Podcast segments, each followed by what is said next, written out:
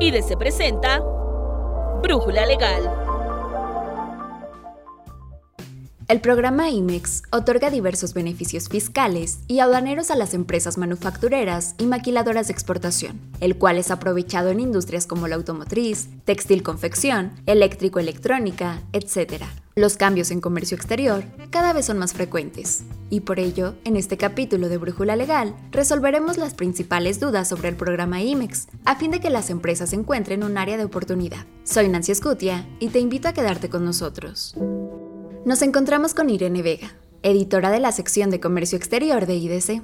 Bienvenida. Hace unos meses nos habías comentado sobre la regularización de las mercancías de procedencia extranjera que se encuentran de manera irregular en el país, pero ahora nos surge una duda específica que nos gustaría que abordaras. Es sobre las empresas IMEX. ¿Estas empresas pueden regularizar las mercancías con plazo de permanencia vencido?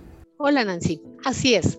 El beneficio de la regularización también es aplicable a las empresas con programa IMEX que tengan mercancías importadas temporalmente y que se encuentren de manera irregular en el país. Esto por haber vencido su plazo de permanencia en territorio nacional. Cabe recordar que las mercancías IMEX pueden permanecer temporalmente en el país con un propósito, ya sea para su manufactura o maquila de exportación. Por ejemplo, las materias primas para producir artículos de exportación se tienen que retornar al extranjero en producto terminado, esto es, producto de exportación, antes de que venzan los 18 meses, que tienen permitido permanecer en el país o bien 36 meses si se trata de una IMEX con registro en el esquema de certificación de empresas en la modalidad de operador económico autorizado, conocidas como las OEAs. Ahora bien, en caso de que vence el plazo establecido al efecto y las mercancías importadas temporalmente sigan en territorio nacional, esto es,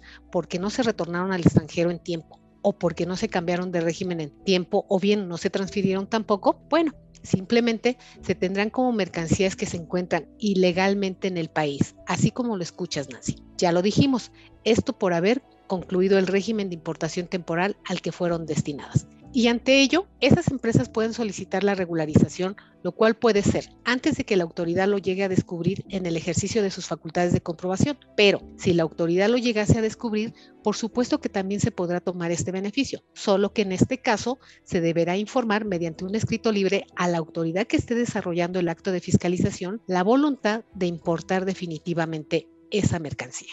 ¿Y qué deben hacer las CIMEX para regularizar las mercancías con plazo de permanencia vencido? Bueno, tratándose de aquellas mercancías importadas temporalmente por las que hubiere vencido el plazo de retorno, se tendrá que, uno, gestionar por conducto del agente aduanal o agencia aduanal el pedimento de importación definitiva y presentarlo ante el mecanismo de selección automatizado.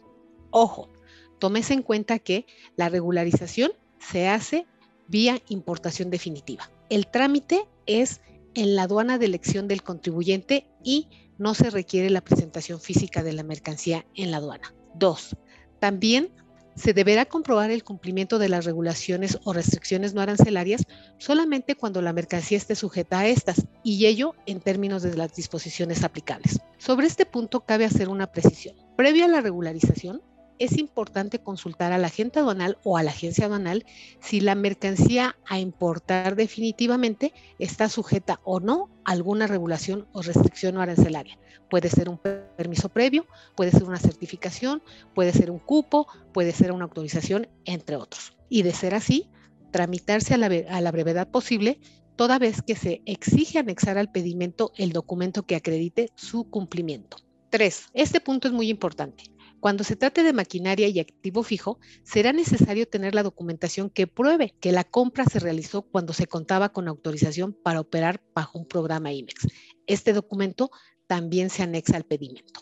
Cuatro, se deben de pagar el impuesto general de importación, esto es, el IGI, y en su caso las cuotas compensatorias y demás contribuciones que correspondan con actualizaciones y recargos calculados a partir del mes en que las mercancías se importaron temporalmente y hasta que se realiza el pago.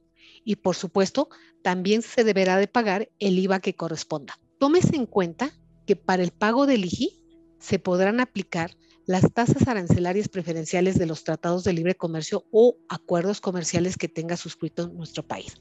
Claro, si la mercancía es originaria de los países socios del tratado o acuerdo comercial y también que se cuente con la prueba de origen que lo acredite. Si no cuentas con estos elementos, pues simplemente no puedes aplicar las preferencias arancelarias de los tratados o acuerdos comerciales. Y también como beneficio se pueden aplicar las tasas PROSEC. Estas son las tasas de los programas de promoción sectorial si se tiene la autorización respectiva. Ahora bien, lo que no podrá hacerse es pagar con depósitos en cuentas aduaneras. Cuidado con esto. Por la regularización, ¿hay pago de multas?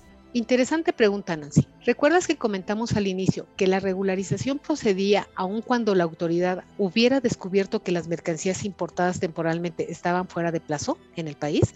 Bueno, pues bien, si se trata de una regularización espontánea, no hay pago de multas, pero si la autoridad descubre que tienes mercancía en esas condiciones, por supuesto que sí habrá multas. Esto con independencia de las demás sanciones que pudieran aplicarse. Irene, ¿algunas recomendaciones que quieras hacer para concluir? Por supuesto, Nancy. La recomendación, simplemente que aquellas empresas IMEX retornen en tiempo y forma al extranjero las mercancías importadas temporalmente, o bien que las cambien de régimen antes de que venza el plazo de su estadía. Esto para evitar inconvenientes no solo con la autoridad fiscal, sino con la misma Secretaría de Economía, toda vez que la omisión del retorno de las mercancías en los plazos previstos o autorizados, pues bien se considera una causal de cancelación del programa IMEX. Y por otra parte, también es recomendable conservar el pedimento de importación definitiva de aquella mercancía que se haya regularizado. Esto para acreditar su legal estancia en territorio nacional y, claro, la demás documentación que corresponda al trámite comentado.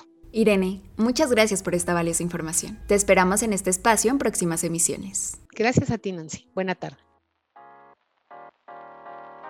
¿Sabías que contamos con una sección especial sobre comercio exterior en IDC? Sí, así como lo escuchaste, reunimos en un solo lugar todo lo que necesitas saber para cumplir con tus obligaciones si exportas y o importas bienes. En la descripción de este contenido te dejamos el link de nuestra sección. Recuerda que en IDC tenemos una gran cantidad de especialistas que aportan sus opiniones y respuestas a los principales temas legales que ocurren en México y en el mundo. Comparte este contenido y ayuda a que todos tengan una solución a esa duda fiscal, laboral, de seguridad social o jurídica que los aqueja. Si tienes más dudas sobre este y otros temas, nuestro servicio de consultoría, que es exclusivo para suscriptores, está disponible de 8 a.m. a 5 p.m. de lunes a jueves y de 8 a.m. a 3 p.m. los viernes. Si aún no tienes una membresía con nosotros, ¿qué esperas? Nuestra fuerza de ventas está esperando tu llamada al 55 50 89 58 30. Agradecemos en producción